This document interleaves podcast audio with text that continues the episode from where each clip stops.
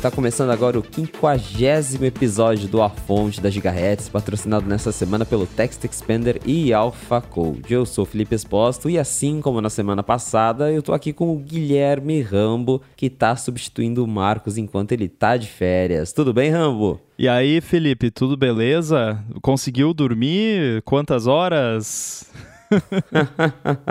Algumas poucas. Ontem o dia foi corrido para nós dois, eu tenho certeza. Muitas novidades na WWDC. E como diria o Tim Cook, hoje a gente vai pular todos os updates, os follow-ups, porque tem muita coisa para falar. Então, quem quiser ouvir sobre o final de Ted Lasso, que teve o último episódio da temporada na semana passada. Vai ficar para a semana que vem, quando o Marcos estiver de volta, e a gente já vai seguir aqui com as novidades do evento da Apple de ontem. A gente está gravando esse A Fonte na terça-feira, porque o evento foi na segunda e tem muita coisa para falar. Teve Mac novo, teve software novo e teve headset, né? Finalmente teve headset. Finalmente, inclusive o nosso evento no calendário já tinha criado de zoeira, né? A fonte com headset. Eu botei.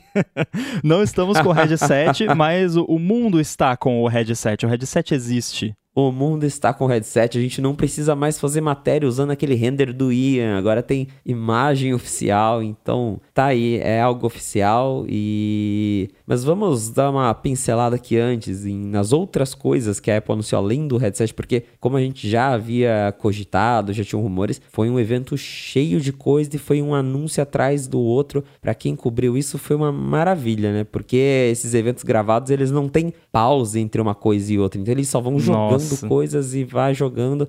A hora que você vê, tá MacBook Air, Mac Studio, Mac Pro. E que surpresa, né? Mas assim, começando ali pelo MacBook Air, a gente já imaginava basicamente o mesmo modelo que já existia. Aí agora com 15 polegadas, tem os dois. Ele tem o chip M2, não é M3. O M1 continua sendo vendido e a Apple deixou o M2 de 3 polegadas um pouquinho mais barato, mas essas são as novidades. Mac Studio também, mesmo design, o que mudou foi que agora ele tem o M2 Max, que é o chip que já existia no MacBook Pro, e o novo M2 Ultra, que tem aí CPU de até 24 núcleos, GPU de até 76 núcleos e até 192 GB de memória RAM. E lá nos Estados Unidos, mesmo preço, aqui também o preço ficou ali em torno dos 23 mil. Basicamente a novidade é mesmo os novos chips e uma coisa que acho que surpreendeu muita gente, me surpreendeu, foi quando a Apple começou a falar de Mac Pro, porque os rumores já estavam tão, ah, a Apple não sabe o que fazer com o Mac Pro, a Apple tá não vai conseguir fazer um chip M2 Extreme, sei lá, pro Mac Pro. Eu já achava que a gente nem ia ver mais um Mac Pro Apple Silicon e ele veio. Ele apareceu na WWDC e todos eles contam com o chip M2 Ultra, daí tem as diferentes configurações, mas o Mac Pro ele exclusivamente exclusivamente usa o M2 Ultra e manteve o design que a gente já conhece do Mac Pro com placas PCI Express, apesar de não suportar GPU externa. Achei muito legal que ele tem lá, segundo a Apple, o Afterburner embutido, que é aquele chip de renderização de vídeo para acelerar isso. É, na real não é que tem 7, né? Afterburner, né? ele tem porque já tem, né? Porque o M2 Ultra já, tem. já faz parte, né? É o acelerador de mídia lá que o Mac Studio tem o Afterburner embutido também, né? Que aí é... isso é um tema que acho que a gente pode conversar mais a fundo no ADT, onde a gente vai falar mais sobre esses hardwares,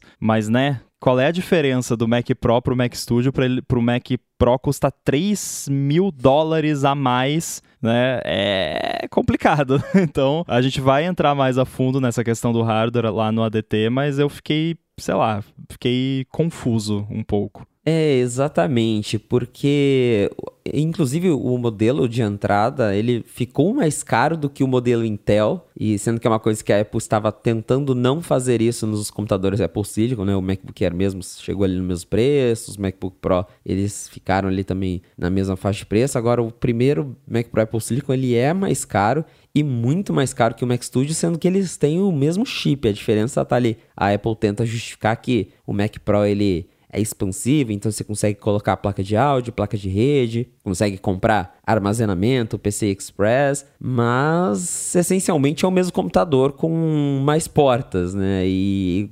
custar mais que o dobro do preço por causa disso é meio complicado. É, pois é. Vamos bater um papo sobre isso no ADT mais pra frente essa semana, porque o nosso negócio aqui é software, né? Eu quero saber do software. O que, que teve de, de boa novidade aí no software? Porque eu não assisti a Keynote. Eu, você que tá me contando aqui o que teve de novo. teve muita coisa de software também, apesar de que boa parte das atualizações, e principalmente como a gente já esperava, iOS 17, iPadOS 17, foram atualizações mais pequenas e o WatchOS 10 teve aí um grande redesign, mas vamos começar pelo iOS 17, que a primeira coisa que a Apple mostrou quando revelou o sistema foi que ele ganhou um novo card de contatos e um recurso chamado Name Drop, que você pode basicamente criar o seu cartão de visita virtual e compartilhar isso com as pessoas que têm iPhone, claro, apenas encostando um iPhone no outro. Então, quando acontece, já aconteceu várias vezes comigo de você conhece alguém ou tá num evento e quer compartilhar seu número, Aí tem que ficar aquela coisa, ah, passa seu número, ah, meu número é DDD tal, aí fala, aí salva, aí põe nome. Agora não, agora você vai encostar o iPhone no outro, ele manda o seu contato já com o card que você criou, com a sua foto ou com o seu Mimoji também. Ele tem uma visualização em tela cheia que aparece quando a pessoa te liga. Isso eu achei bem legal. É um recurso bobinho, mas que ao mesmo tempo eu me vejo usando muito. Cara, já que a gente tá numa fonte, vamos falar algo que me pegou quando eles estavam falando sobre isso, é que eles chamaram aquele cartãozinho da pessoa que aparece quando a pessoa te liga de poster. E a gente sabe que o sistema de wallpaper do iOS 16 chama Poster Né? E aí eu fiquei pensando, será que essa parada foi feita inicialmente pensando nesse esquema dos posters de quem te liga, e aí eles adaptaram para virar o sistema de wallpaper ou será que é só uma coincidência? Eu acho que é muita coincidência eles chamarem de poster ser a mesma UI basicamente e o nome do negócio ser poster board. Eu acho que já tinha sido feito pensando nisso inicialmente. Tipo iPad que veio antes do iPhone, né? E que no fim das contas a Apple lançou o iPhone primeiro. É, pode ter acontecido, porque lá dentro a gente sabe que eles testam muitas coisas e chega uma hora que eles têm que eliminar o que tá pronto para ir pro beta, o que não tá. A gente gente mesmo já viu que desde o iOS 14 eles testam um sistema novo de wallpaper e lock screen, uhum. e isso só chegou no 16, então pode ter acontecido, mas é bem interessante mesmo, porque o, o sistema de, de modificar ali o contato ele é idêntico ao de modificar lock screen. Você basicamente muda a fonte de, de, como vai aparecer o nome do contato, escolhe o fundo, escolhe, o, como eu falei, se vai aparecer uma foto, se vai aparecer um emoji. É uma personalização bem interessante. Eu já cheguei a olhar aqui o aplicativo de contatos, porque ele também mostra agora né, esse, esse pôster do contato e ficou bem legal. Estou ansioso para mais pessoas terem acesso a isso, porque, claro, para você di compartilhar com uma outra pessoa, ela também precisa ter o iOS 17 instalado. E falando em AirDrop, a Apple anunciou outras novidades relacionadas. Agora a gente tem um AirDrop via iCloud, que segundo a Apple você começa a mandar um arquivo no AirDrop normal com a pessoa ali do seu lado. Aí, sei lá, chegou o Uber da pessoa, ela fala: "Tenho que ir". O iPhone continua o upload do arquivo via iCloud e essa pessoa recebe depois no iPhone dela. Isso também achei bem interessante. Quero ver se vai funcionar bem na prática, né? Mas em teoria a ideia é legal. Olha, é bizarro que, assim, a forma como o airdrop funciona normalmente é tecnicamente mais difícil de funcionar do que você enviar um negócio pela internet, por mais bizarro que seja. Parece muito mais complicado você enviar um arquivo via internet do que você enviar um arquivo entre dois devices que estão ali um do lado do outro. Mas acredita em mim, que já trabalhei com bastante é, peer-to-peer, networking, essas coisas de proximidade, é muito mais complicado. Mandar pela internet é mais fácil. Então eu acho que vai funcionar, né?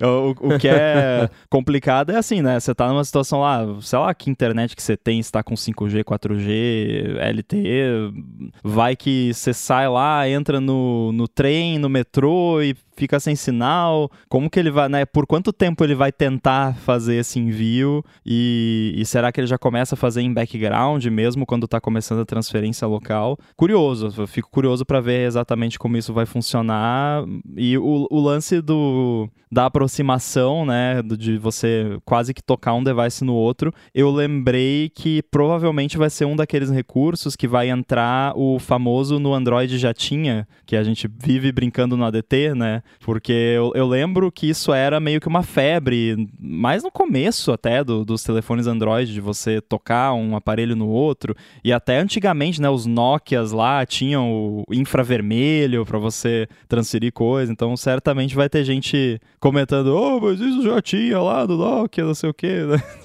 É um pouquinho diferente, né?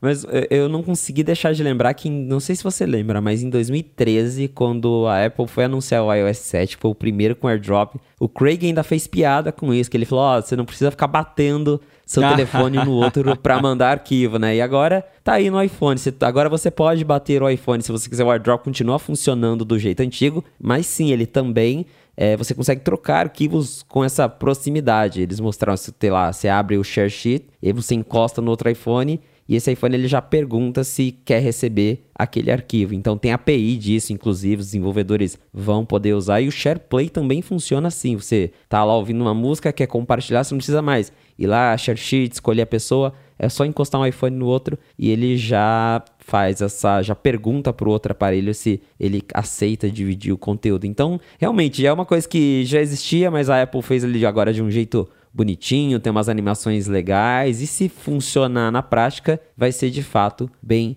interessante. Fica um alerta importante, um alerta para os nossos ouvintes, não fique batendo o iPhone. Você não precisa bater de fato, né? Até talvez essa é a diferença, é né? Que ele zoou lá, porque se eu não me engano até chamava bump, o pessoal chamava de bump, é porque isso. De, de fato você pá, né? Batia ali o, o celular. No... Não faça isso com o iPhone, até porque o nosso amigo Marcos já descobriu que se você esfrega ali a lente da câmera de um iPhone na tela do outro, arranha, porque a lente é, é safira. E a tela eu não já, é. Eu já descobri isso, infelizmente. Que eu tenho mais de um iPhone, eu fui colocar Comparando um em cima do outro, eu olhei na tela. É, é, é. com 12 mini eu olhei assim na tela e falei, eita, que risco. Pois é, então não, fa não precisa encostar, é, é pertinho só, né? Então não façam isso. Mas um tema da, da keynote de ontem é Apple implementa ideias do Rambo.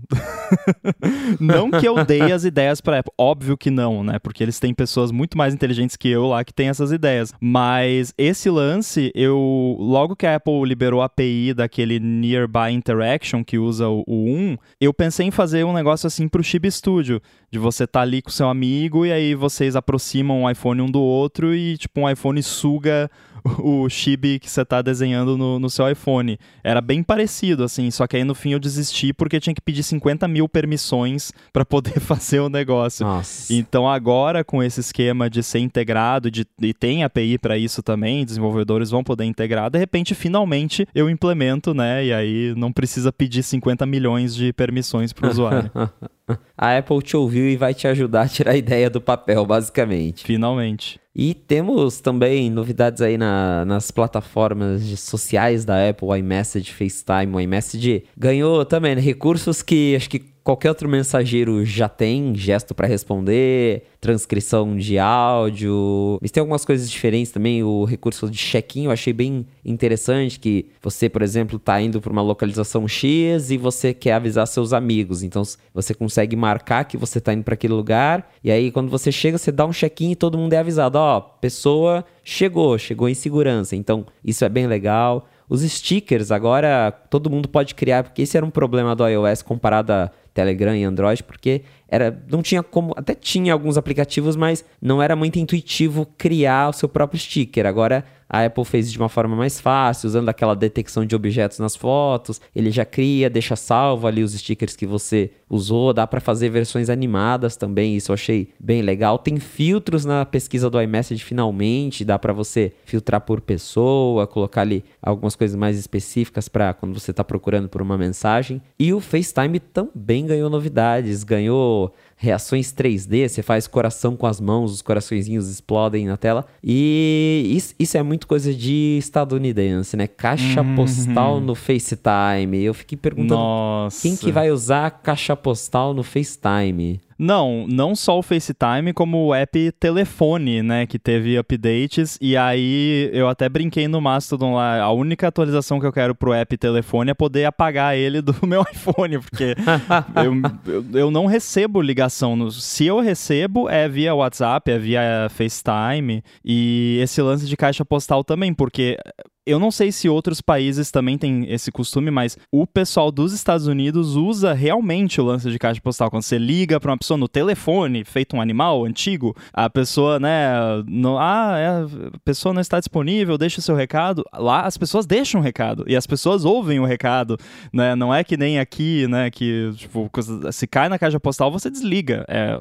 eu só recebo recado na caixa postal de bot de spam que não, sei lá, não identifica que é a caixa postal, mas de qualquer forma é bacana, né, esse recurso, e eu me vejo muito mais usando isso com FaceTime da vida do que usando com telefone, porque ninguém usa, né, mas como o FaceTime é outra coisa, né, a gente não usa o FaceTime com telefone, pelo menos eu não uso, é para situações mais especiais, eu consigo me ver até usando, pode até virar meio que um Snapchat da Apple, né? Que, tipo, você manda lá um story pro seu amigo e, e ele vê depois. É, até, né, de certa forma, por que que né, a Apple não pensou talvez nisso, né? De repente você podia abrir o FaceTime, grava um videozinho lá e, e aí todos os seus contatos que você permitiu podem ver, não só uma pessoa, né? Se bem, se bem que eu não sei o que, que acontece, será que essa caixa postal funciona para FaceTime em grupo? É, eu não, eu não sei se funciona para grupo, porque pelo menos nas demonstrações eles mostraram só de pessoa para pessoa, eu também não cheguei a testar ainda, mas eles tentaram fazer umas coisas um pouco diferentes, por exemplo, a caixa postal tem vídeo, então você pode deixar um vídeo para a pessoa realmente, Sim. parece até um, um stories curtinho, aí a pessoa não te atende, você deixa um vídeo, quando a pessoa pegar o iPhone, ela vai ter lá o videozinho que você gravou para ela ver que seria o que você queria contar para ela. Então é interessante, talvez, como agora funciona no FaceTime e, de um jeito diferente, a gente acabe usando, se acostume a usar, não sei. Porque lá fora, por exemplo, tem o Visual Voicemail, que é aquela caixa postal que você consegue escolher mensagem por mensagem numa lista, você não precisa ligar numa central. Aqui no Brasil é assim, então isso também acho que acaba. Eu, eu até desliguei a minha porque eu não aguentava ter que ligar na central para apagar mensagem de bot. Então, Nossa, muito chato isso. É muito chato. Então, talvez agora que o FaceTime suporta, que tem uma interface bonitinha, quem sabe a gente usa, né? Agora, outra novidade bem interessante do iOS 17 que a gente já tinha comentado, que saiu rumor disso, é o modo Standby, que quando você coloca o seu iPhone no carregador na horizontal e só funciona assim, ele abre uma interface com basicamente uns temas, tem relógio, tem calendário e você consegue customizar ali, colocar slide de fotos e isso aparece ocupando a tela inteira do celular. Achei bem é, é, é legal, mas ao mesmo tempo eu fiquei intrigado porque, como eu falei, ele só funciona com o iPhone posicionado na horizontal, então não, não adianta você tentar virar ali com a mão, não. Você tem que ter um carregador bem específico que deixa o iPhone paradinho ali para ele funcionar bem. E a Apple mostrou isso, claro, usando carregadores de terceiros, né? Aqueles carregadores que geralmente tem o MagSafe que o iPhone fica flutuando no ar e você consegue deixar o celular virado na horizontal. Mas é, é engraçado a Apple vendendo algo, um recurso que precisa de um acessório que ela mesma não tem, né? Porque ela não tem um carregador MagSafe nesse estilo e aí provavelmente acho que a gente deve ver alguma coisa assim mais pro final do ano daí com os novos iPhones, né? Faria sentido, pelo menos. Pois é, eu achei muito curioso isso e, e eu fiquei pensando durante a apresentação, tipo, tá, e digamos que eu tô com o meu iPhone aqui na mesa, ele tá plugado no carregador e eu pego ele, se eu sem querer virar ele meio de lado, ele vai entrar nesse modo? Não, né? Até eu não. Como que eu testo isso? Tipo, que tem algum. O que que eu faço? Me ajuda, Felipe. Olha, para eu testar Olha, olha a gambiarra. Eu ai, coloquei ai, ai. o. Eu, eu, eu tenho aquela. Sabe aquelas docks antigas que a Apple vendia, dock Lightning? Eu peguei a dock, uh -huh. coloquei o MagSafe Battery na dock. E aí eu grudei o iPhone deitado no MagSafe Battery. Meu aí Deus. ele funcionou. Agora, se colocar, plugar, virar com a mão, não funciona. Eu acho que tem que estar numa posição muito específica para ele é, acionar esse modo. É, provavelmente ele tem que detectar que ele está conectado num carregador MagSafe ou Qi no geral e que ele está fixo, deitado, sem movimento. Tipo, se você Exato. segurar com a sua mão, a sua mão sempre vai tremer um pouquinho, ele já não detecta. O que faz sentido, né? Porque ia ser muito chato Claro. isso ficar, né, o tempo todo ativando É, sozinho. você tá lá mexendo com o celular, ele, é, ele vira, né, do nada a tela e... Mas é bem interessante, assim, essa implementação. Você não acha que isso tá com mó cara de Apple testando em produção uma parada que eles querem lançar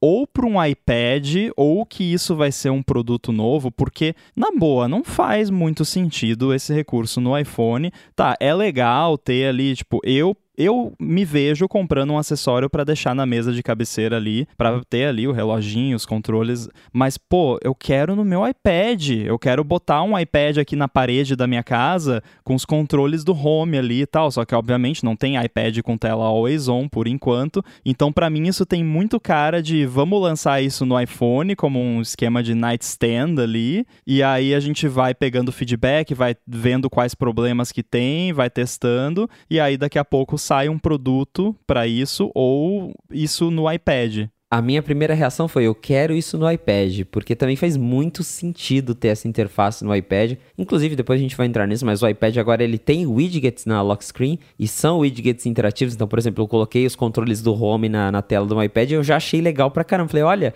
se tivesse um modo dedicado para deixar o iPad bonitinho desse jeito, seria incrível e faria sentido, né? A gente sabe, a gente já ouviu o rumor que lá dentro a Apple tá testando, não, não é nada concreto, mas que eles têm a, a ideia de lançar um, algum Smart Hub para você colocar ali na, na tua cozinha, em algum lugar que você queira e ter acesso a essas informações, igual a gente já tem algumas Alexa da Amazon, que os Echo, né, da Amazon que fazem isso. E acho que pode ser sim um jeito da Apple testar em produção, como você disse, para ver como é que é a adoção, para ver se a galera curte, se tem demanda para um aparelho que tem esse tipo de recurso. Eu particularmente acharia super legal e a gente já viu a Apple fazendo isso outras vezes, né? Quem não lembra do iPod Nano relógio, que tinha até o tema do Mickey lá, que a galera comprava pulseira para colocar no, no, no, iPod, colocava o iPod no pulse, e aí depois aquilo ali acabou virando uma inspiraçãozinha pro Apple Watch. Então, quem sabe esse realmente seja o início da criação de um novo produto da Apple voltado para casa. É, pois é, eu, eu acho que no geral veio mais do que a gente esperava nessa área, né? É, até que mudou bastante coisa. Agora, em questão de customização mesmo de lock screen, não mudou tanto. Eu achei que ia ter mais opções, porém Uh, o grid dos widgets continua o mesmo, a disposição. O que mudou é que você pode mudar a, a espessura da fonte, né? Você consegue deixar a fonte mais negrito, o número ali do relógio. Toma caso, essa, Johnny é Ive. Isso. Toma. Pois é, olha só, né?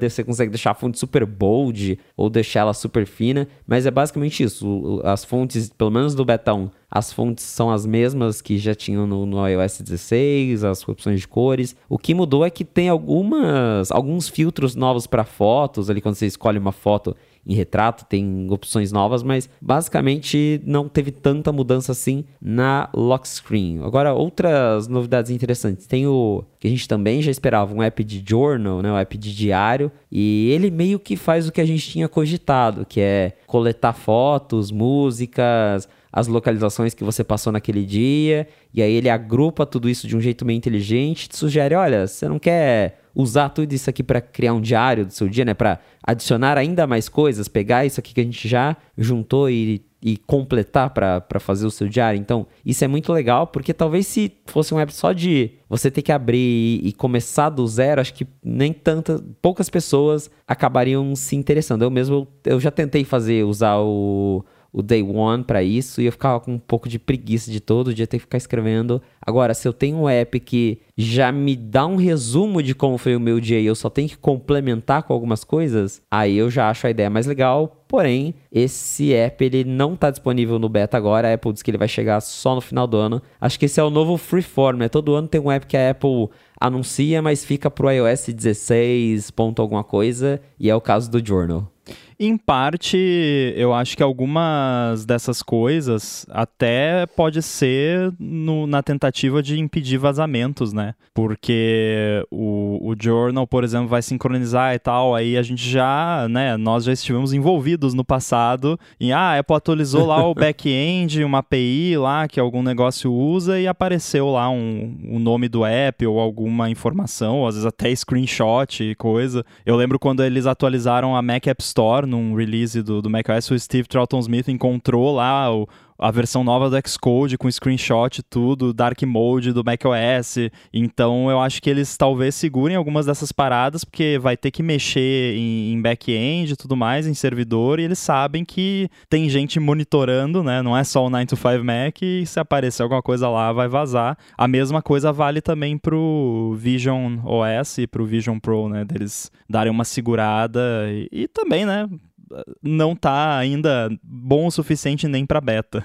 É, exatamente. Outro recurso que ainda não está disponível, mas que a Apple anunciou, são as playlists colaborativas no Apple Music. Então, finalmente, você vai poder colaborar com seus amigos, todo mundo adicionando músicas em uma playlist. Isso eu achei bem legal, mas também vai vir mais para o final do ano, segundo a Apple. E aí, também outras coisas que a gente já tinha comentado, AirPlay em hotéis. Então, a Apple vai facilitar para você, para quando uma Apple TV lá do hotel, ela vai ter um QR Code que você aponta e ele já conecta tanto o seu aparelho, conecta no Wi-Fi do hotel, já sincroniza o AirPlay, isso é super legal porque daí você não precisa ficar colocando sua conta, facilita bastante o processo. Mapas offline é uma coisa que fazia falta no Apple Maps e agora vem com o iOS 17. A gente tem um teclado mais inteligente, segundo a Apple, eles mudaram ali como funciona a autocorreção, diz que ela usa mais, ainda mais, porque já usava machine learning, mas eles acho que atualizaram né, os modelos, deixaram supostamente ainda mais inteligente e a carangueja não hum. ganhou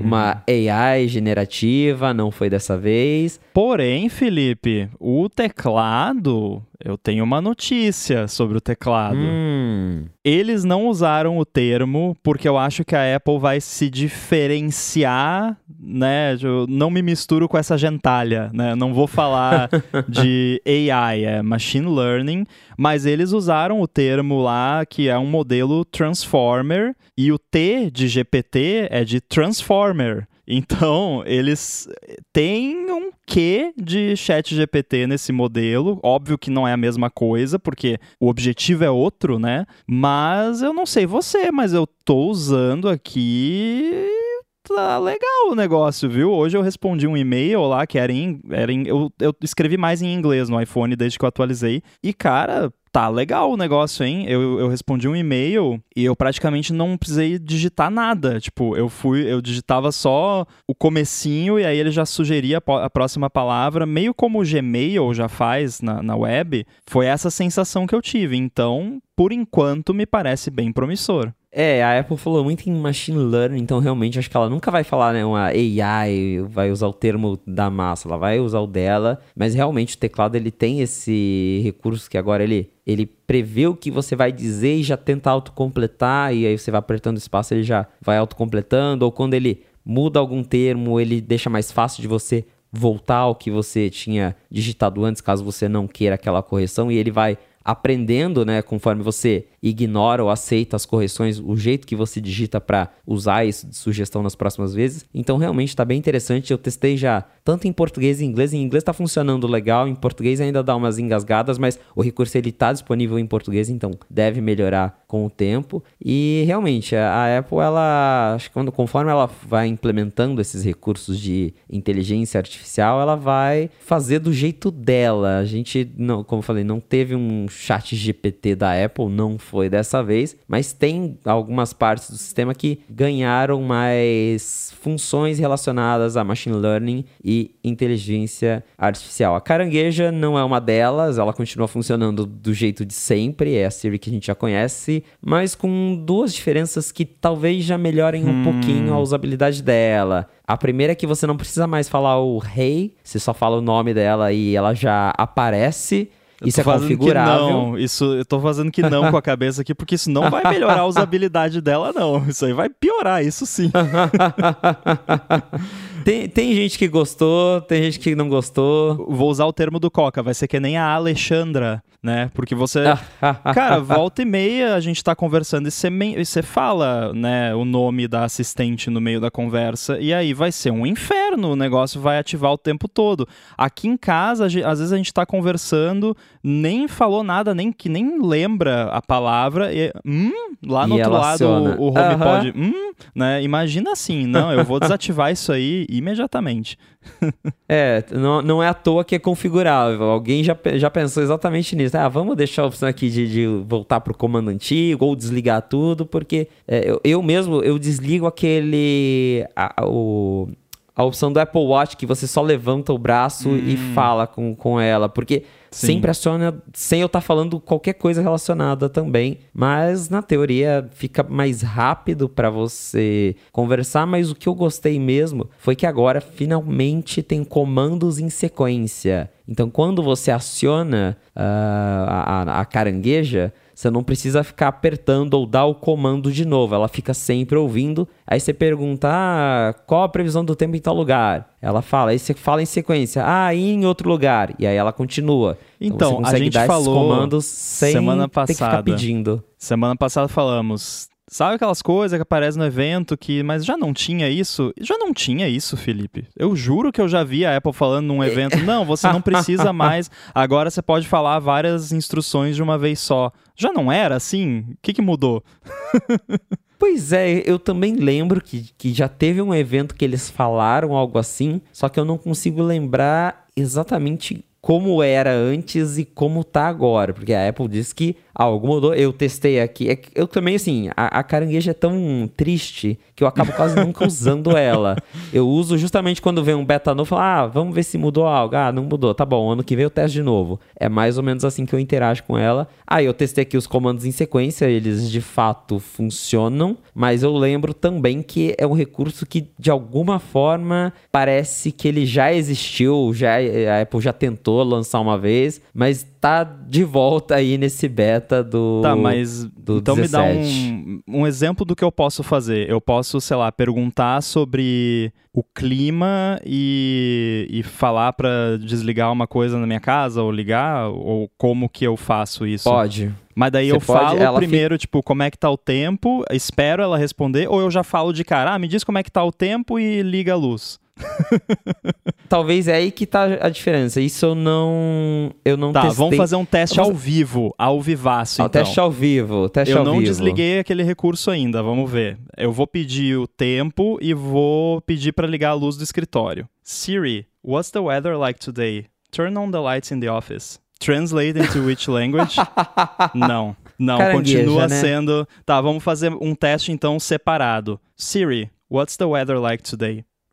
Turn on the lights in the office. Ah, daí funcionou. Aí, funciona. Tem que esperar. Eu acho que a diferença tá justamente aí. Antigamente, eu acho que os comandos em sequência, eles precisavam estar relacionados. Por exemplo, ligar a luz e deixar ela amarela. Aí acho que ele Ah, funcionava. Tinha que ser da mesma categoria. Exato, acho que era. Agora eu lembrei, acho que é isso que eles tinham anunciado. E agora não, o comando pode ser qualquer um, ele- ela continua sempre ouvindo. Isso eu achei bacana. Eu acho que para usar no HomePod mesmo, é, acho que ficaria interessante. Mas como a gente viu aqui ao vivo, né? Carangueja continua sendo a carangueja. Eu, eu tenho um problema com esse lance de. Ah, você pode. Até por isso que eu comentei, mas já não tinha isso, né? Então acho que a nossa conclusão é que já tinha, mas só para coisas da mesma categoria. Porém, isso significa que ela continua escutando, né? Pra ver se você tá falando. E eu tenho um problema sério com isso, sabe por quê? Porque quando que eu mais uso a carangueja? Quando eu tô com as mãos ocupadas fazendo alguma coisa. Normalmente essa alguma coisa é, sei lá, cozinhando, lavando a louça, coisas que fazem barulho.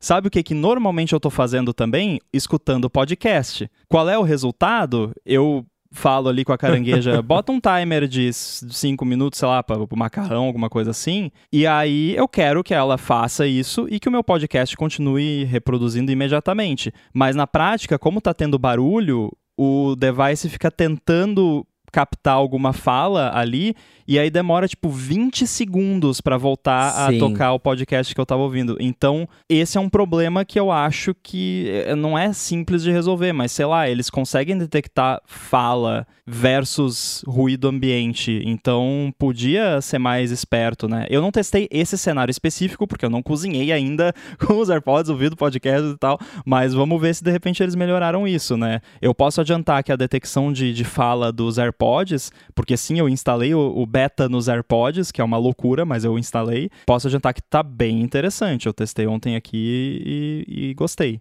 É, teve beta novo pros AirPods, tem é, isso que você falou da, da Siri realmente é um problema, eu também passo por isso, lavando louça, aquele barulho de torneira, e aí ela fica tentando ouvir e, e, e por fim, o comando nunca acaba, né? Então vamos ver se melhorou no, no 17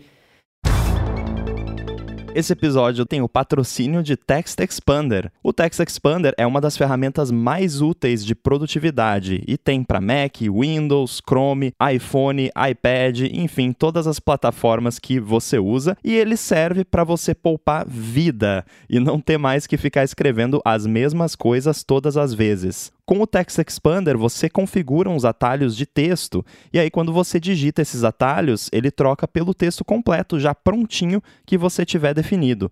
Então, no e-mail, por exemplo, que já tem um texto meio pronto que você tem que mandar ou responder com frequência, você já cria o texto de resposta, configura um atalho lá para ele no Text Expander, e aí é só você digitar esse atalho e ele já cola o texto pronto, incluindo formatação, negrito, itálico, link, cor, tudo certinho como você configurou. Dá inclusive também para prever alguns campos customizáveis, tipo o nome da pessoa para quem você está mandando a mensagem. E aí então é ativar o atalho, preencher o nome da pessoa e pronto. Ele já joga lá o texto prontinho sem você ter que ficar copiando, colando ou, pior ainda, escrevendo tudo toda vez. Uma coisa bem poderosa do Text Expander é que, além do plano individual, ele dá suporte também para planos empresariais. E aí, com isso, dá para equipes inteiras terem acesso às versões mais atualizadas de cada texto, cada atalho, tudo automático e com foco total em colaboração. Então, para você conhecer melhor o Text Expander e ainda ganhar 20% de desconto na hora que você assinar o plano individual, faz o seguinte: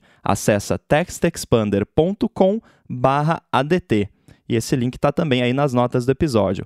Com esse link, você, além de economizar tempo usando o Text Expander, vai economizar dinheiro também e ainda por cima ajuda aqui o podcast. Então, mais uma vez, vai lá, textexpander.com/adt. Muito obrigado ao Text Expander pelo apoio a toda a Gigahertz. Falando aí, já aproveitando para a gente puxar o gancho e seguir com as atualizações, iPadOS 17 tem várias, compartilha várias das novidades do iOS 17, mas com algumas coisas para o iPad. E em alguns casos, o iPadOS 17 é o iOS 16, né? Porque ele trouxe a nova lock screen customizável pro iPad, que é um recurso do ano passado que chegou no iPhone, agora também está no iPad. Você consegue customizar lock screen, você consegue mudar, criar várias com, com wallpapers diferentes, consegue colocar widgets na, na, lateral do iPad, eles não ficam embaixo do relógio, mas sim na lateral, e aí por causa da tela maior, você consegue colocar mais widgets, eles são interativos. Você consegue colocar o widget do HomeKit, por exemplo, para controlar os acessórios ali direto pela tela. Tem Live Activities no iPad. Essa interatividade, é, sabe, não é uma interatividade assim. É, a gente pode conversar mais sobre isso lá no ADT, mas é meio como o primeiro Apple Watch funcionava, porque o widget manda um comando, daí o comando atualiza, gera um snapshot do widget e aí o sistema, se ele quiser, atualiza o widget, né? Aí esse se ele quiser é que é o, o problema. Então vamos ver se eles melhoraram isso, porque você conseguir fazer um bendito widget atualizar no, no sistema como ele é atualmente é um, muito complicado. Tipo, o app pede, atualiza, por favor, e, e não, o, o widget não atualiza. e além da tela, teve App Saúde no iPad, que a gente também já tinha comentado no, no último episódio que poderia vir, e é, essencialmente o App Saúde não tem muito o que falar disso. A Apple também melhorou a edição de PDF, que também ela diz que usou machine learning para detectar os campos. Então, você tem lá um PDF com campo de endereço ele já sugere para você preencher isso. Achei super legal. Tem Abraço pro também. Marcos, né? Que adora PDF, só que não.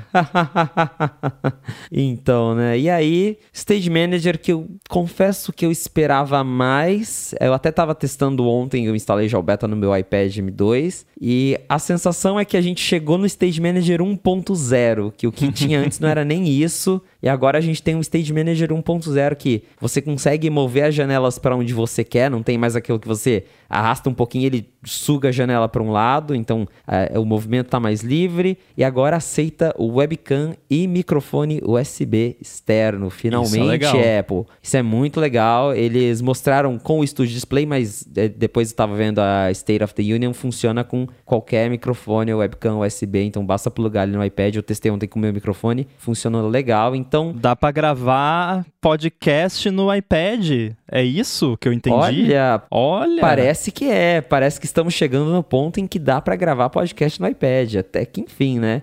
É, pois é. Não que, assim, até já dava com um zilhão de gambiarras, né? E até acho que tem certos microfones abençoados pela Apple que, que funcionam, mas então agora ele usa o padrão USB normal, então você pluga e usa. Finalmente, Apple. macOS Sonoma, nome eu tinha chutado ainda no ADT que não ia ter nome. Teve nome, perdi essa. Eles escolheram Sonoma. Tem uma nova lock screen. Eles basicamente unificaram a linguagem da, da tela de bloqueio, que é igual a do iPad, que tem o relógio. E... Ficou bonitona. Mas o que eu achei legal ficou bonito e eles trouxeram os screensavers aéreo da Apple TV pro Mac, basicamente. Matou aquele, aquele app, né, que alguém fez. Matou aquele app.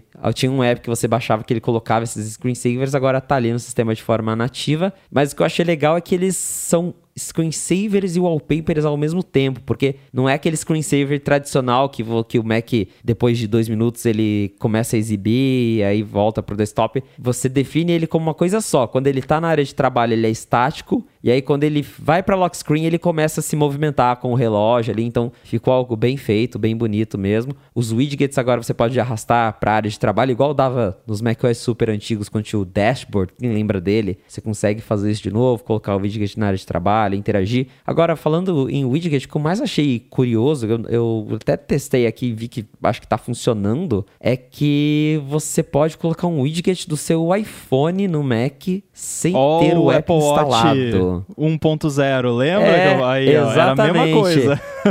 exatamente, né? Ele pega, ele basicamente coleta, ele lê a informação do seu iPhone e replica ela no Mac. Eu não sei se, como na prática tem isso, como falando de se a frequência de atualização, se vai dar problema, mas dá para você pegar o widget que tem lá de um aplicativo que só tem para iPhone, por exemplo, e colocar ele no teu Mac para você checar as informações. Achei, achei um tanto ousado. Se funcionar bem, o que a gente tá em beta ainda, né? Então é difícil saber exatamente, mas é interessante. É bem interessante e é o tipo de integração que a gente espera das coisas da Apple. Em teoria, assim, pensando na complexidade disso, deve funcionar ok, assim, porque não é nada de outro mundo. Porém, aquela coisa, né? Eu falei que mandar as coisas pela internet é mais rápido do que. mais fácil, né? Mais confiável do que de device para device um perto do outro. Então vamos ver o quão, bom, o quão bem isso vai funcionar. Eu não sei se ficou claro se isso é só por proximidade ou se isso é feito via iCloud? Você chegou a ver alguma coisa a respeito ou é cedo demais para saber? É, eu ainda não vi, mas eu suspeito que seja mais ou menos via iCloud mesmo. Ah, tá. Então se ficar sem internet, acabou o widgets. é, daí, daí acabou o widget.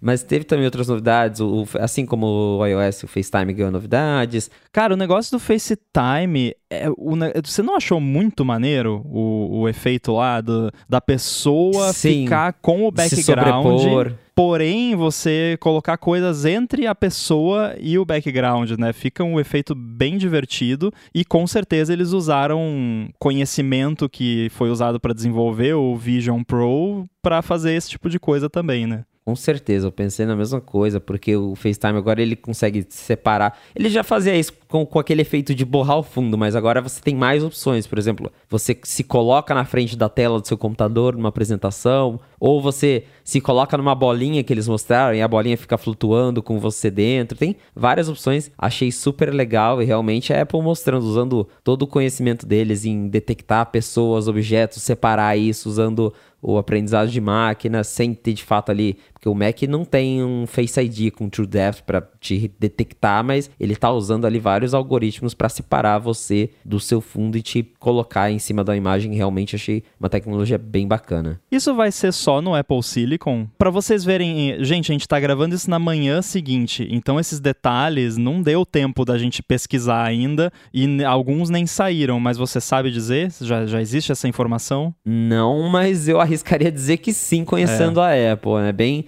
é, não, não só por limitação, mas acho que faz até sentido, né? O Apple Silicon tem já o, o chip neural, toda aquela coisa que a gente já conhece de, de, processar esse tipo de coisa. Então, acho bem provável de que esses recursos específicos, tipo sobreposição no FaceTime, sejam específicos para quem tem Mac Apple Silicon, até porque agora tem poucos Macs Intel que sobraram na linha, que, que suportam o, o, o macOS Sonoma, né? Acho que são é. Macs 2018 para frente, então eu acho... eles já eliminaram bastante coisa acho que esse vai ser o último macOS que suporta Intel, viu? Eu tô com essa sensação, não sei porquê, assim, mas me deu essa, essa pulga atrás da orelha. E, e eu acho perfeitamente compreensível. Um motivo bem besta para não ter essas features nos Macs Intel pode ser tão besta quanto ia ligar a ventoinha sabe? Tipo, porque Exato. nos meus softwares, principalmente no AirBuddy, que às vezes tem alguns efeitinhos mais avançados de UI e coisa, até no meu app da WWDC para Mac que tem tem um efeitinho de UI lá que não é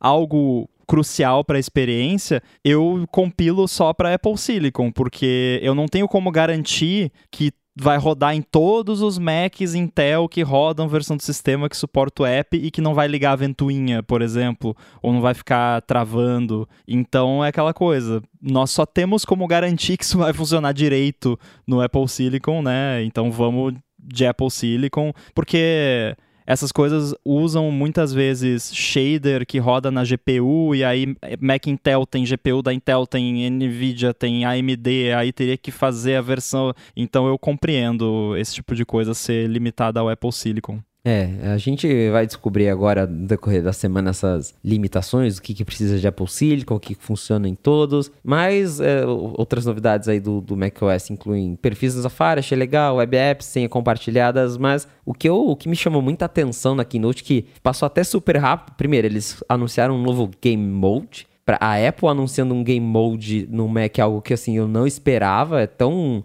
Windows, né? É um modo que pois você é. ativa e aí ele suspende ou reduz a, as outras tarefas em segundo plano para focar, para concentrar o desempenho do processador da GPU no jogo. Achei bem Windows. Isso tem maior cara de Windows mesmo, porque, sei lá, né? Não dá para o sistema só perceber que o negócio tá usando, tá precisando de mais recursos, é que eu de certa forma eu entendo porque tudo bem, a, o, o, sistema precisa saber que o, o processo está precisando de mais recurso e tal. Só que como que o sistema diferencia entre isso aqui é um jogo pesado que realmente precisa de processamento, ou é um app que está renderizando vídeo, ou isso é um app que está com um loop infinito travado lá e, e não está se comportando direito. É muito difícil o sistema perceber esse tipo de coisa. Então você poder abençoar certos apps especiais, né, no caso jogos, para ter um, um, handling diferente dos recursos, faz sentido, embora seja estranho, porque parece muito uma coisa tipo Windows 98, assim, né? Ah, aumentar o, a prioridade do processo, né? Isso é uma coisa muito old school, né? Sim, é, a gente esperava algo mais automático, mas para a surpresa é justamente né, ver a Apple tentando mudar a imagem dela quanto a jogos no Mac e ela trouxe o Game Mode, mas algo que ela falou assim 5 segundos e que hoje vai sair uma session da WWDC sobre isso que eu quero ver, que tem uma API nova para portar jogos de Windows para o Mac. Então a Apple diz que ela vai facilitar aos desenvolvedores de jogos que eles tragam os jogos deles que já existem para Windows para o macOS. Hoje existem formas de terceiros para fazer isso, o crossover é uma das mais conhecidas e parece que a Apple está tentando de todo jeito, agora que a gente tem hardware para isso com o Apple Silicon, e tentando e com razão trazer jogos para o macOS. É, essa API me intrigou bastante, eu estou bem curioso para ver isso em ação. É, também estou bem curioso para ver como é que vai funcionar e que, que vai vir daí, né? Porque me parece aquele tipo de projeto na Apple onde eles devem ter já alguns parceiros que, que já tiveram um preview disso e que até talvez participaram do processo de criação, né? Que a Apple chegou lá, conversou, ah, o que, que vocês precisam, como faz e tal. Então, vamos ver o que vai vir disso aí. Tô bem curioso para ver. Exato. Aí agora, a, acho que a atualização mais relevante em termos de software foi o WatchOS 10, que, como a gente esperava, ganhou uma interface nova finalmente. Vários aplicativos foram redesenhados, tem uma nova linguagem que a Apple incentiva também os desenvolvedores a adotarem, que toma proveito da, da tela maior, né? Todos os Apple Watch, a gente já falou isso, eles cresceram nos últimos anos, desde os menores até o Ultra, que tem uma tela de um tamanho de 49mm, e a interface era só esticada a mesma coisa em todos os relógios. Agora a gente tem apps redesenhados, eles aproveitam mais a tela, mostram mais informações, tem fundos coloridos, tem cores, é bem... Eu ainda não instalei o beta do, do WatchOS, mas olhando assim as imagens, me pareceu bem bonito. Eu instalei o beta do WatchOS. eu instalei tudo, né? Mas o, o, beta do macOS eu não instalei no meu Mac de trabalho, porque aí é loucura demais, né? Também eu, é. eu, eu, um pouquinho de sanidade me resta ainda. Mas, obviamente, instalei no Mac de teste em máquina virtual. O WatchOS, eu tô gostando da, de como ele tá funcionando agora. Eu acho que faz muito mais sentido a forma de você navegar na interface. Eu achei curiosa a decisão do botão lateral dele virar a forma como você acessa a central de controle, mas para mim funcionou. Tipo, eu tô usando desde ontem e, e já tô acostumado que é assim que faz. E os widgets também gostei, né? Porque faz muito mais sentido você priorizar widgets do que você priorizar apps que a gente já falou em várias oportunidades, né? Tipo, eu uso muito poucos apps de fato no meu Apple Watch. Eu tenho vários apps, eu uso as informações dos apps em complications e tudo mais, mas eu não uso os apps, eu não abro o app no Apple Watch e, e vejo ele e navego dentro do app. Então, você priorizar isso faz muito mais sentido e ter os widgets ali sempre à sua disposição tá mó legal, tô gostando. E também gostei que eles fizeram, quando você atualiza o Apple Watch, ele entra numa telinha de hello, que nem o, o iPhone. Então tem ali o hello no Apple Watch, daí ele faz um tutorialzinho te ensinando como que navega, ficou bem bacana. Ah, legal. É, o, os widgets que a Apple chama de Smart Stack me pareceram bem interessantes justamente por isso. Eu também não costumo abrir aplicativos, eu só olho ali as informações nos mostradores e interajo com aquilo diretamente. Então agora você tem, você pode colocar vários widgets que eles aparecem ali. Eu acho que você gira a coroa digital para eles aparecerem, é isso? Exatamente, você gira ela de baixo para cima e aí você sente, né, e faz um pop e aí eles sobem e aí eles ficam numa stack e à medida que você vai girando, ele vai trocando e como tem o feedback, haptic feedback ali da, da coroa digital, é bem divertido, assim, porque você sente aquela resistênciazinha e aí vira pro outro, dá aquele toquezinho, ficou muito natural a interação com eles. Esse Smart Stack é basicamente o mostrador da Series, só que agora em forma de widgets, né? Porque aquele mostrador agora ele funciona. É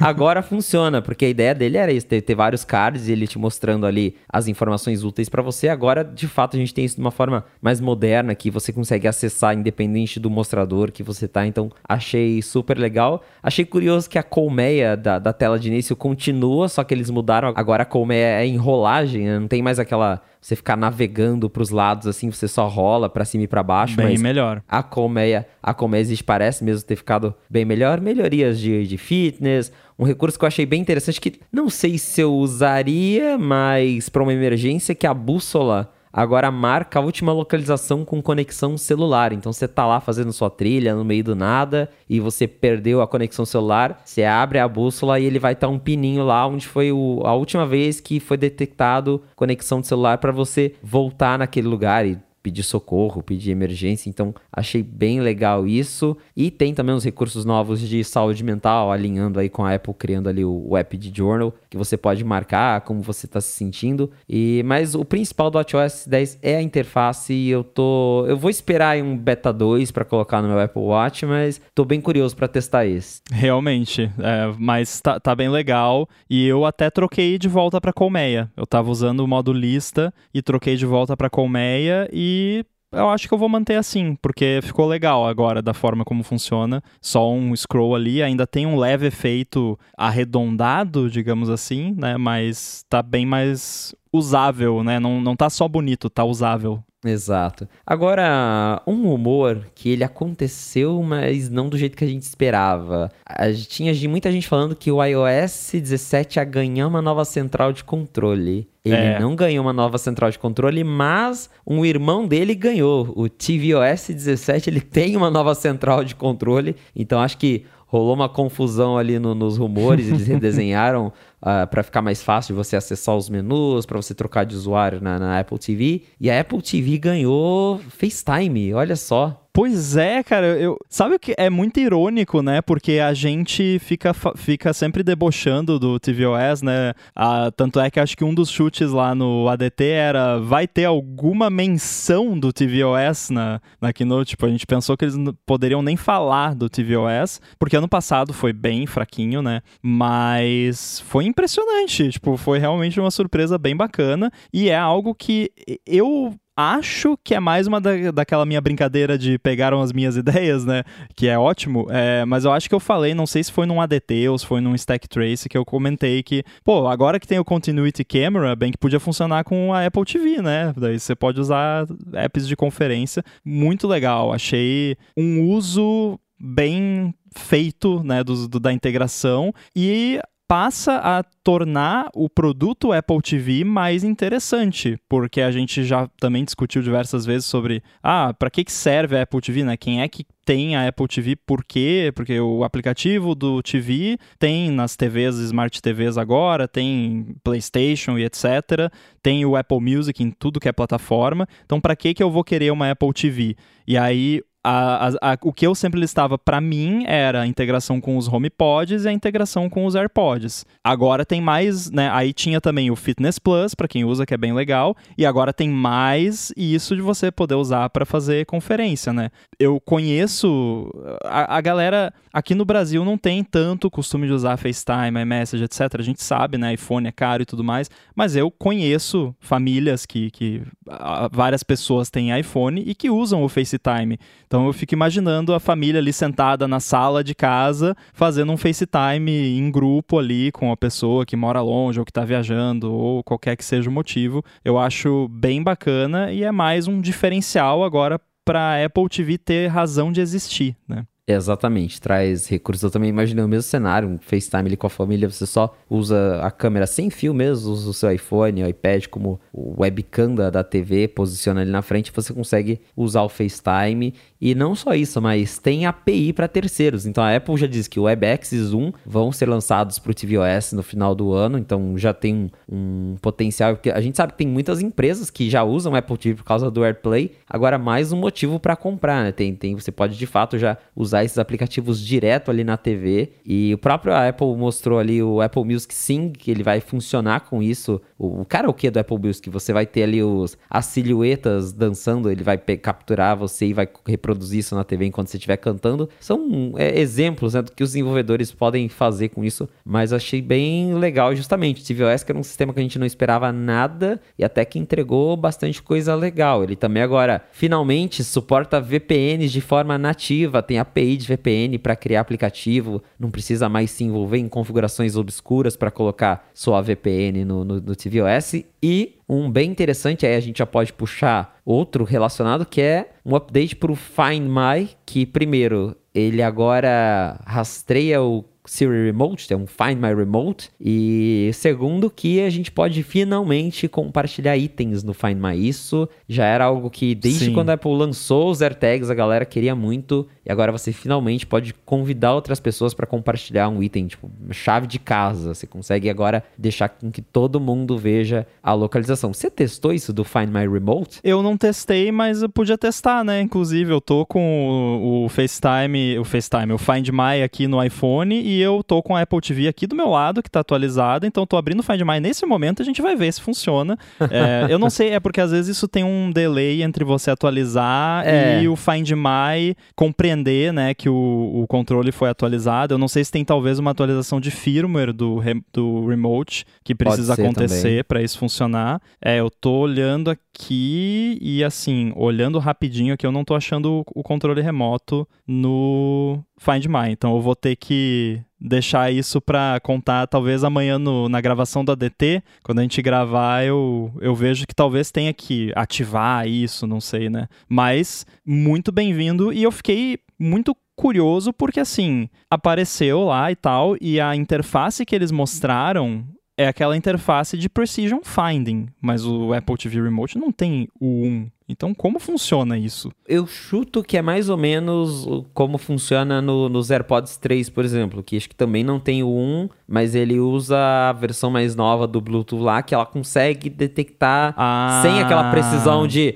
de te dizer, ah, tá a tantos metros, mas ele consegue te dizer, tá longe, tá perto. Então, eu que eu sou o cara do é Bluetooth é e você que me explica como funciona o negócio, porque eu esqueci completamente. Olha para você ver. É, o Bluetooth desde o 5.1 ou 2, agora não me lembro, ele tem realmente um esquema meio o 1 embutido, que não é tão preciso, mas que permite realmente essa localização um pouquinho melhor. É, é verdade. Estão finalmente usando isso. Finalmente. Pode ser que até amanhã, como você falou, até amanhã acho que a gente vai descobrir muito mais coisas sobre iOS 17, sobre as atualizações, porque agora que a gente vai começar a dissecar tudo isso, teve as novidades para os AirPods Pro 2, como você já falou do áudio adaptativo, funciona bem, né? Pelo jeito. Eu não testei ainda. Primeiro eu fiquei um pouco confuso sobre a diferença, porque aí o que, que acontece? Quando você está com os AirPods atualizados, você tem os modos que você já conhece, então desligado, ambiente e cancelamento de ruído. E aí você tem também o modo adaptativo, que é uh, essa quarta opção. E além disso, você tem o Conversation Awareness, né, que, que é uma, um toggle separado que é só on-off.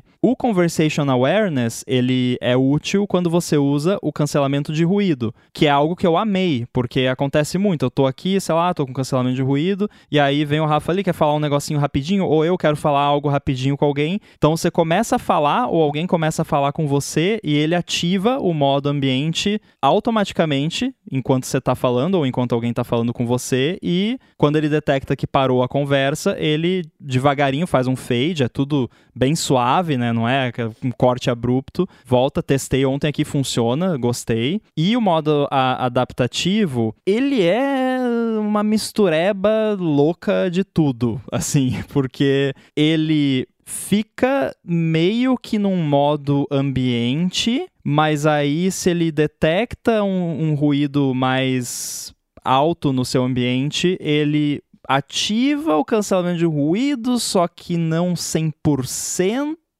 E aí, dependendo se for um barulho mais alto, ele faz algo que eu sempre quis que os AirPods fizessem e que finalmente eles fazem, que é ele aumenta o volume automaticamente. Então eu vejo esse modo adaptativo como um modo ambiente. Ele é um modo ambiente, mas ele é um modo ambiente que faz exatamente o que eu sempre quis, que é eu vou poder sair para passear com o cachorro de manhã, ouvindo meu podcast, e quando passar um ônibus barulhento do lado na rua, ele vai dar uma leve abafada e aumentar um pouquinho o volume para eu conseguir continuar. O que acontece hoje em dia, eu uso o modo ambiente, só que o modo ambiente adaptativo que eles lançaram inicialmente nos AirPods Pro de segunda geração, ele é só para barulhos muito altos e muito repentinos tipo palma, um cachorro latindo, não tipo um carro passando, esse tipo de coisa. Mas eu uso o modo ambiente porque eu não quero ser atropelado na rua, né? Então, né, se tiver alguém me, me, alertando de algum perigo, né, ou sei lá, qualquer barulho importante que eu precise ouvir na rua, né, que a rua é a selva, né? Então pode acontecer é. qualquer coisa, pode vir um predador a qualquer momento.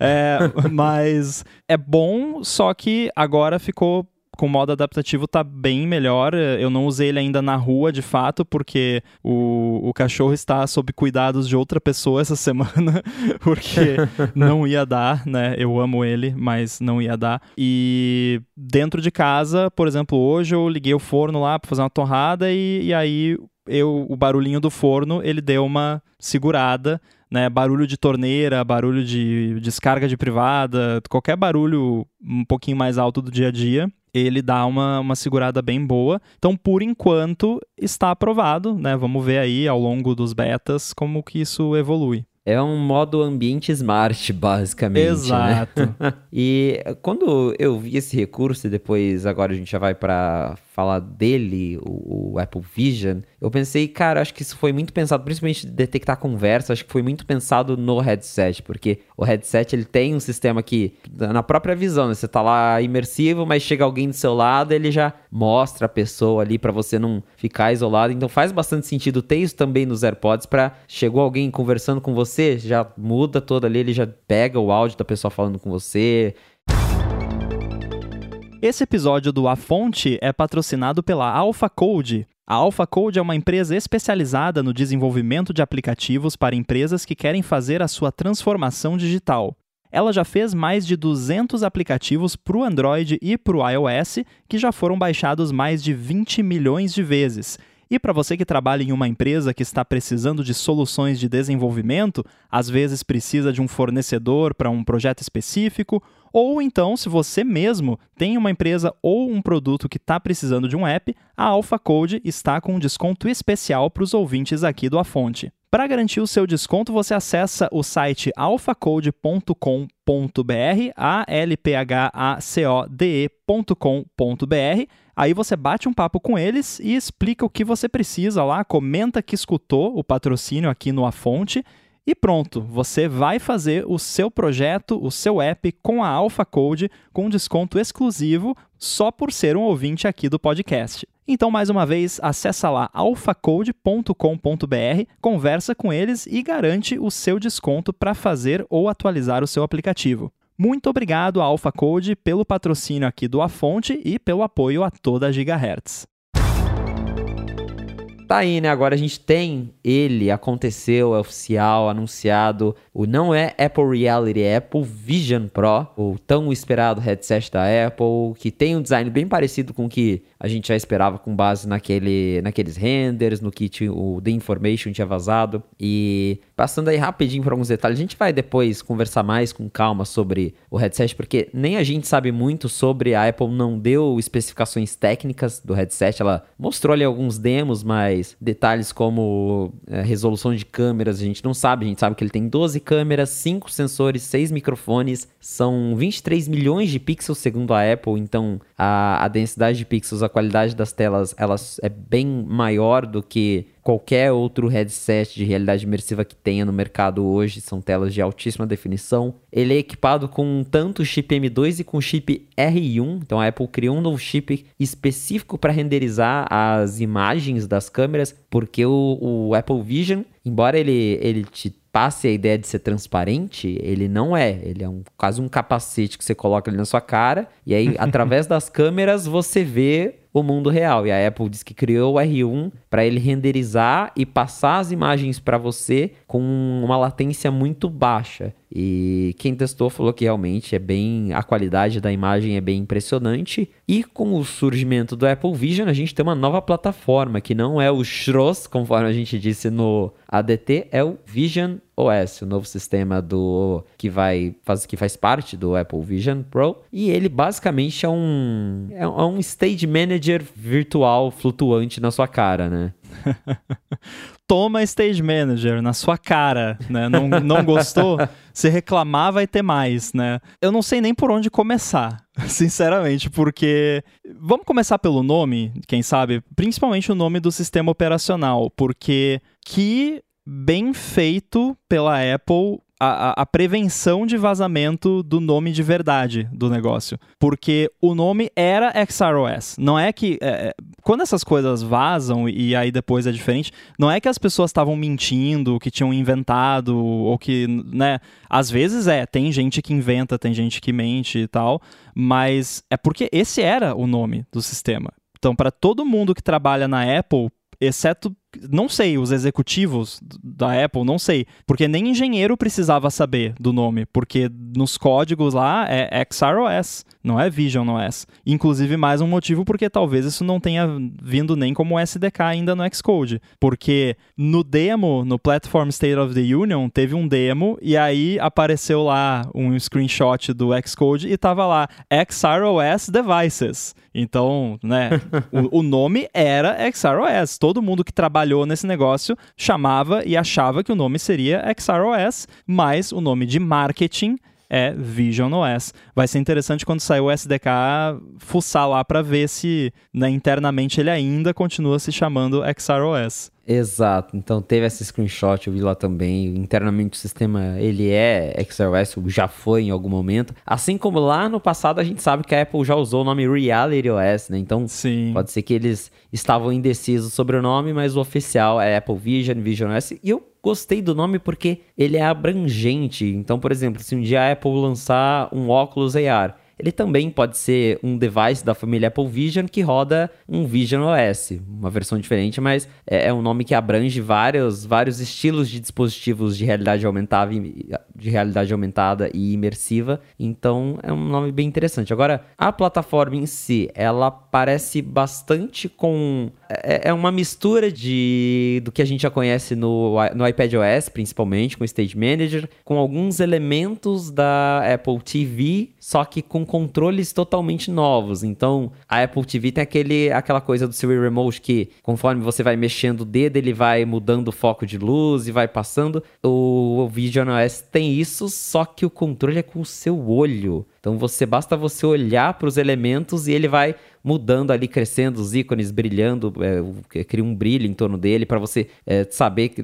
É, eu não consigo nem imaginar, né? Porque eu tava vendo até o, o Ch nosso amigo Chance testou, o MKBHD testou e ele falou que para ele pareceu surreal o quão preciso é a, a velocidade de você olhar para um elemento e o sistema selecionar o elemento que você tá olhando. É, cara é bizarro você ver isso num, num produto que é para o consumidor, embora a gente pode tirar já o elefante da sala, que é o preço, é caríssimo, é um absurdo de caro, tudo mais. Mais do que o que a gente esperava. É, mais caro do que a gente esperava, mas e eu vou pedir perdão de todo mundo, mas daqui para frente eu vou vestir o chapéu de fanboy, porque eu fiquei feliz com com o que eu vi, porque eu, a minha dúvida, que eu já tinha exposto em diversas ocasiões, era como que a Apple vai mostrar para mim, eu pessoalmente, Rambo, né, para os outros eu não sei, mas para mim, um negócio desses de headset e me fazer ter vontade de ter o negócio, ou de pelo menos experimentar o negócio. E eles conseguiram. Então, porque eu nunca tive o mínimo interesse por essas paradas, não porque eu não acho maneiro, eu sempre achei maneiro, mas porque as aplicações para as quais os headsets similares do mercado se dirigem não são coisas que me interessam. E, tipo, 99,9% game. Eu não sou uma pessoa que joga muito ou eu não jogo quase nada. E quando eu jogo é joguinho besta no Playdate ou no Nintendo Switch, que até tem uns jogos mais, né? É, mas é tipo, jogar Mario Kart no Nintendo Switch. Esse é o limite do que eu vou em termos de gaming. Então, para mim, se a Apple chegasse e falasse, não, isso aqui é. Você vai jogar jogos. Não que não tenha, vai ter jogos, mas vai ter jogos assim como o iPhone tem jogos, né? E tá certo, porque se a Apple fosse apostar as fichas dela em jogos para esse device, já ia ser um fracasso fracasso antes de lançar, porque Apple e jogos não é um negócio que funciona. Já a gente sabe, tipo, tem jogos legais, os jogos funcionam bem, as plataformas têm tudo que precisa para ter jogos bons, mas não é o mercado da Apple. Então não adianta ela fazer um produto de realidade virtual barra aumentada que o foco é jogos que não vai dar certo, não importa. Então, para mim, eles terem me mostrado que eu posso usar esse device como se fosse um iPad que não precisa de tela e que pode ser uma tela para o meu Mac também, é muito mais interessante para mim do que um negócio para jogo. E eu não sei se eu vou usar de fato dessa forma que eles mostraram ali, ao menos não nessa versão inicial, porque isso tá com muito cara de iPhone 1 o iPhone de primeira geração. Tipo, o iPhone de primeira geração não tinha, não tinha copy-paste. Nesse caso, tem coisa pra caramba, mas não vai ser confortável para usar por várias horas seguidas. Eu acho que não vai ser, acho difícil, né? E é caro demais, né? Então complica, né? Eu vou fritar o cérebro aqui para tentar encontrar uma ideia de app maneiro que eu posso fazer para esse negócio para tentar justificar adquirir um negócio desse, se é que eu vou conseguir né? Porque Brasil a gente sabe como é que é. Eu acho que tem coisa aí, sabe? Eu, eu não acho que isso é um negócio que vai lançar agora, né, ano que vem e tal, e vai ter só esse aí, e depois a Apple vai fingir que nunca existiu, e é isso. Eu, eu vejo potencial. Não que ano que vem vai estar tá todo mundo andando na rua com o Apple Vision, mas talvez daqui cinco anos 10, não sei. Mas eu, eu vejo bastante potencial em algumas aplicações que eles mostraram ali, por enquanto mais nas de entretenimento em casa. Eu também vejo bastante potencial, também penso nisso de como que vai ser daqui em 5 anos. Esse, esse primeiro modelo é, tinha que começar de algum lugar, e esse começo é o Apple Vision Pro. Primeiro que o nome Vision Pro já implica que a Apple tem um Vision normal que deve aparecer em algum momento. Então, é, eles começaram pelo que pelo conceito que eles queriam apresentar ao mundo, mas eventualmente vai surgir um modelo um pouco mais acessível e com o tempo essa tecnologia vai se barateando e isso deve se tornar mais comum, mas é, é foi um bom começo. A impressão que eu tive é que comparado com o, o que existe no mercado hoje, é um aparelho que ele realmente tenta ser algo para todos, porque como você bem disse, eh,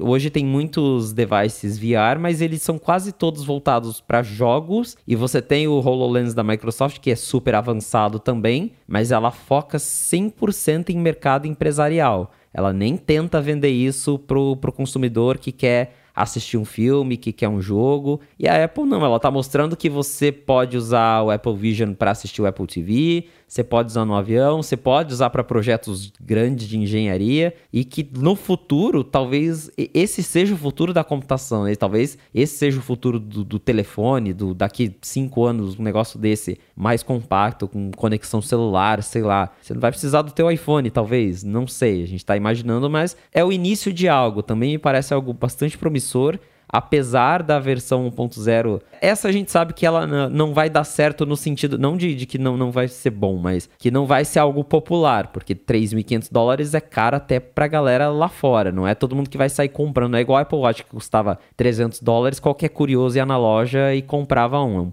pouco mais restrito, tanto que só vai vender nos Estados Unidos em 2024. A Apple diz que em alguns outros países chega no final do ano que vem, então Brasil esquece, a gente não vai ver isso aqui tão cedo, 2050. talvez na versão 2.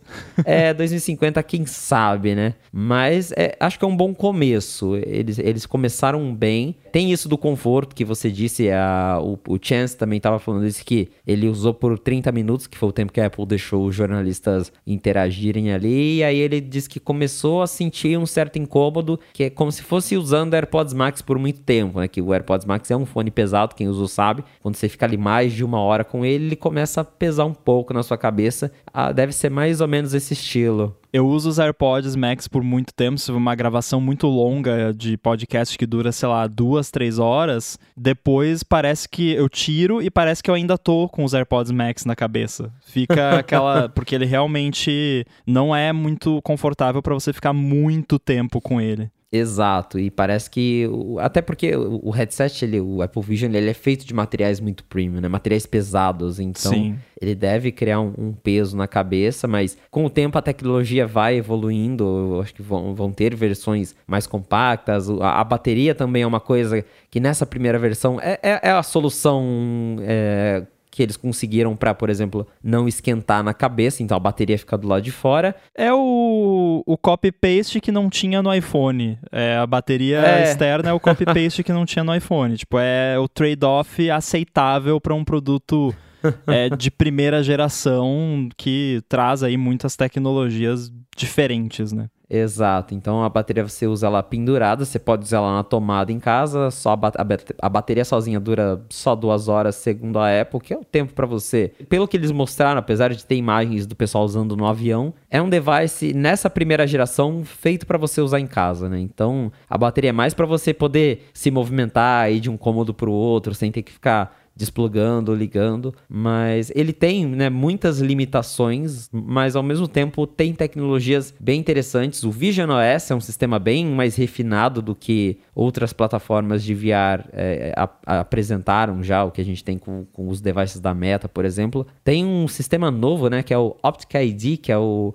é o Face ID para os olhos. Então ele escaneia a sua íris para saber se é você, para desbloquear o aparelho, para autenticar Apple Pay. Então ele tá ali no teu rosto, ele tá vendo teu olho, ele sabe que é você. E falando em olho, tinha aquela aquela ideia de que a Apple ia colocar olhos de Mimoji do lado de fora e por fim não não foram olhos de Mimoji, foram olhos de verdade, né? Então, é. ele recria teu parte do teu rosto ali e replica isso numa tela OLED é como, como diriam, né? É muito Black Mirror.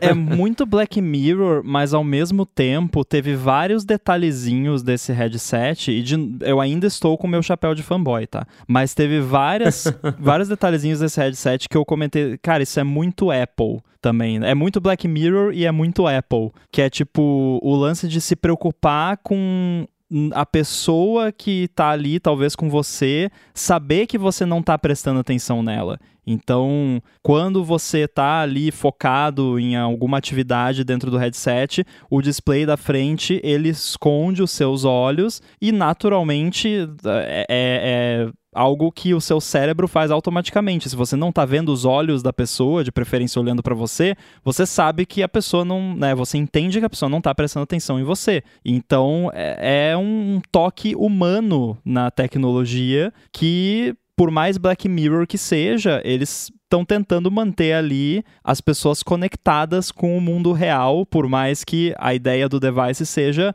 né, misturar ali o mundo virtual com o mundo real, que aliás é algo que me, me atrai bastante, porque eu sempre fui muito mais entusiasta de realidade aumentada do que de realidade virtual. Eu acho a realidade aumentada hum, que tem muito mais potencial do que a realidade virtual como um produto de uso do dia a dia, né? Não como um produto só para você jogar. Outro detalhe que, que eu também achei, ah, isso é muito Apple, é o lance do o tracking dos olhos ser feito pelo sistema e o app só receber os eventos ali quando você de fato selecionou alguma coisa. Porque aí o app não tem como ficar ali fazendo tracking de onde você está olhando, que é uma questão de privacidade complicada, né? Se o app sabe o tempo todo para onde você está olhando. O feed da câmera, né, que está ali criando, recriando o mundo real dentro do headset para você, os apps também não têm acesso. Então o app é um app, ele bota a janelinha dele lá e ele sabe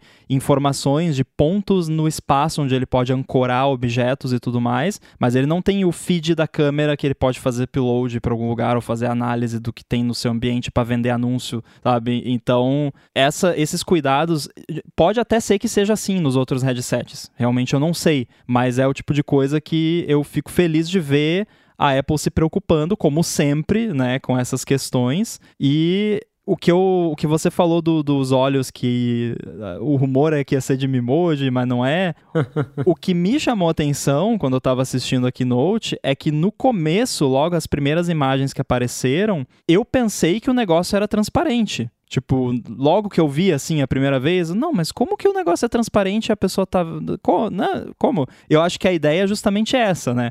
Claro que depois, vendo mais com mais detalhes, aí você vê que não é de fato. Mas eu acho que a intenção deles é essa. É, por, eles até falaram, é um produto da Apple que você olha através dele e não para ele, né? Então eu acho que a ideia é essa e pelo menos no comecinho ali antes de eu saber como funcionava, a ilusão funcionou. É, olhando assim nas imagens, ele causa é, é, essa, essa impressão de que realmente é transparente ali, mas não, né? É, é, tudo, inclusive, não é nenhuma câmera captando ali teu rosto por trás. É realmente um, é algo gerado em 3D, porque tem uma. Inclusive, você pode gerar uma persona sua em 3D pro FaceTime. Quando você vai conversar com as pessoas por FaceTime, ele meio que cria um boneco seu entendeu? E, e capta os movimentos para com quem, para que a pessoa conversando com você veja você, porque você tá ali usando capacete, não tem uma câmera apontada pro teu rosto. Então, o, o estava explicando isso, tem uma matéria lá no, no 95 que ele contou como é que foi a experiência dele nesses 30 minutos com o headset. Você basicamente, quando tá configurando o headset, você aponta ele para sua cara, faz como, como se fosse o scanner do, do Face ID quando está configurando, só que com headset. Então ele escaneia teu rosto cria uma versão 3D e aí essa versão 3D também é usada ali para replicar os seus olhos, então ele basicamente está usando um 3D do seu rosto e replicando os movimentos com os sensores que ele tem e ao mesmo tempo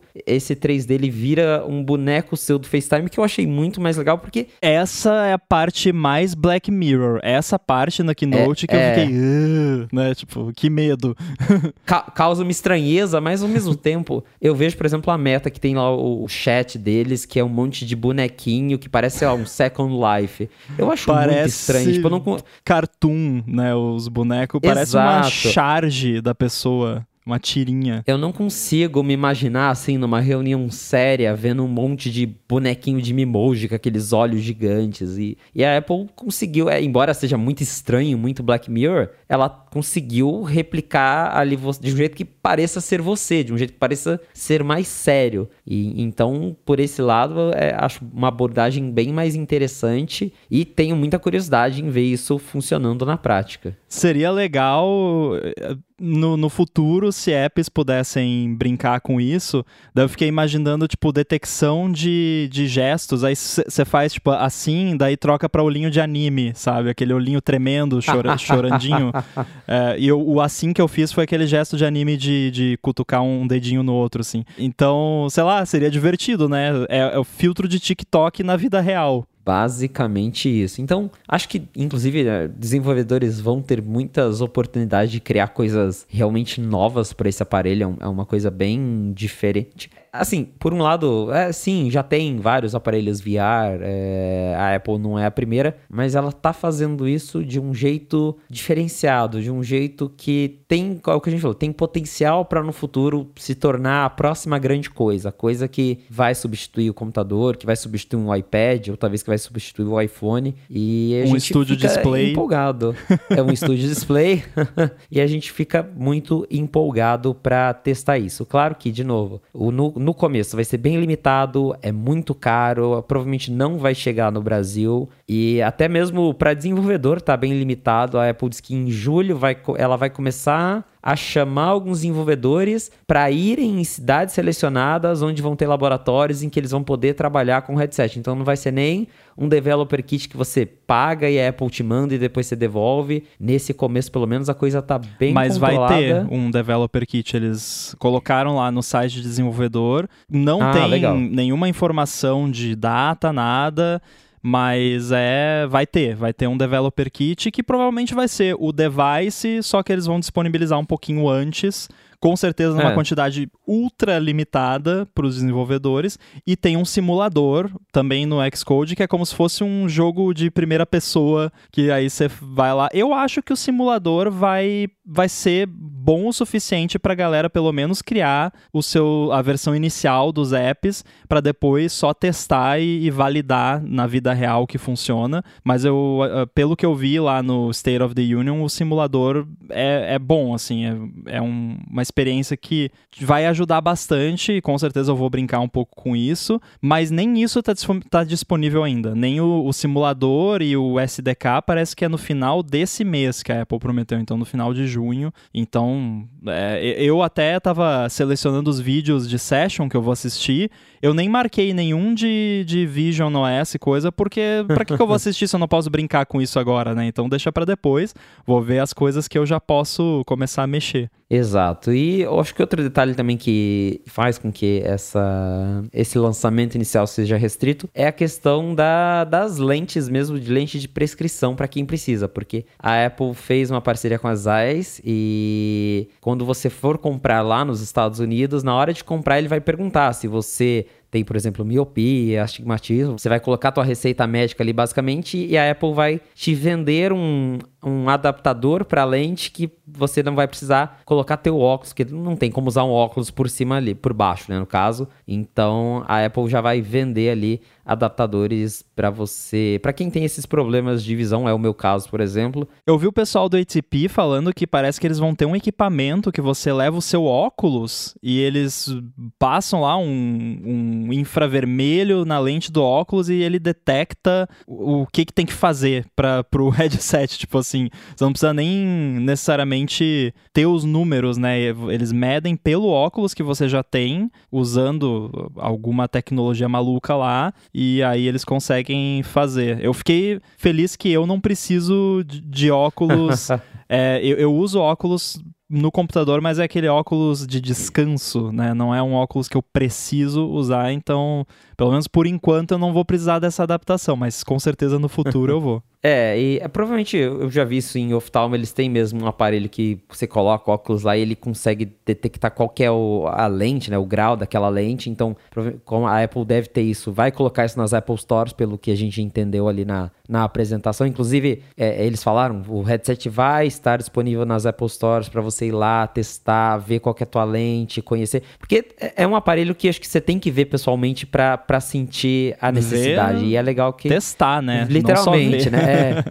ver com as mãos, ver né? ele ali, ver com as mãos, exato. Então vai ter nas Apple Stores, em onde ele vai ser vendido, claro. E aí a galera vai poder ir na loja, vai poder pedir para testar, vai poder testar a lente ali. Acho que até na hora, inclusive, eles já vão dar ali uma, uma lente para você fazer o teste se você usa óculos, mas é por conta desses detalhes também que o lançamento acaba atrasando um tanto em outros países, né? Porque levar toda essa, essa customização, essa parceria de vender os acessórios, as lentes, é, é, é um pouco complexo, a gente sabe como é que é a logística. E, de novo, é um aparelho que está usando tecnologias muito avançadas e pelo que a gente ouviu de vários analistas, fabricar isso aí vai ser bem complicado. Então é natural que ele seja caro e que a disponibilidade dessa primeira versão seja um tanto limitada, mas é, é o início de algo, né? E, e, é legal ver que ver isso começando agora e que pode ser que dê muito certo. Cara, é uma quantidade absurda de tecnologia num espaço muito pequeno. Para citar um aspecto que mal foi mencionado na keynote, mas que é um aspecto importantíssimo,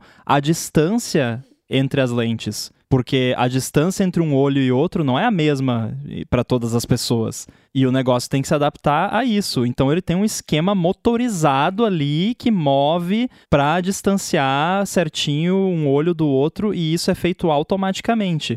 Então só isso já, já é uma parada absurda. E aí pega todo o resto da, da, tecnologia que tem no negócio. É, eu não sei, né? Vamos ver, eu acho que isso vai sair em algum momento, vai vazar, né? Mas eu fico curioso em, em ver que tipo de margem a Apple vai ter nesse produto, porque alguns analistas afirmaram, né, antes até do anúncio, que a margem ia ser muito pequena para Apple, né? Considerando a Apple que normalmente tem margens de lucro bem altas, que nesse produto especificamente a margem ia ser pequena relativamente, né? Considerando o que a Apple normalmente faz. Muito bem. Para encontrar os links do que a gente falou aqui no episódio, vai em gigahertz.fm barra fonte barra 50 ou dá uma espiada nas notas do episódio. Lembrando que na semana que vem, Marcos Mendes está de volta e a gente volta a gravar na segunda-feira. Eu quero agradecer a você que ficou aí ouvindo a fonte até o final, aos nossos patrocinadores Text Expander e AlphaCode, e a ele, Guilherme Rambo, que se juntou aqui a mim mais uma vez para a gente bater esse papo sobre as novidades da WWDC. Para te encontrar na internet, como é que faz, Rambo? Mastodon.social, inside por lá, tem o ADT aqui na Gigahertz, Solar Mundo na GHz, que tem episódio novo semana que vem. E lembrando que quem quiser ouvir sobre o último episódio de Ted Lasso, escuta o próximo A Fonte com o Mendes, porque vocês merecem ter essa conversa aqui. Eu não ia roubar isso de vocês. Boa, para me encontrar nas redes sociais é só me procurar no arroba Felipe Exposto. E lembrando que vai ter ADT nessa semana também sobre WWDC, aí sim com ainda mais detalhes. Tem, tem, coisa que a gente não conseguiu discutir aqui, mas que depois vocês acompanham lá no próximo episódio do ADT. Muito obrigado, um abraço e até a próxima. Valeu!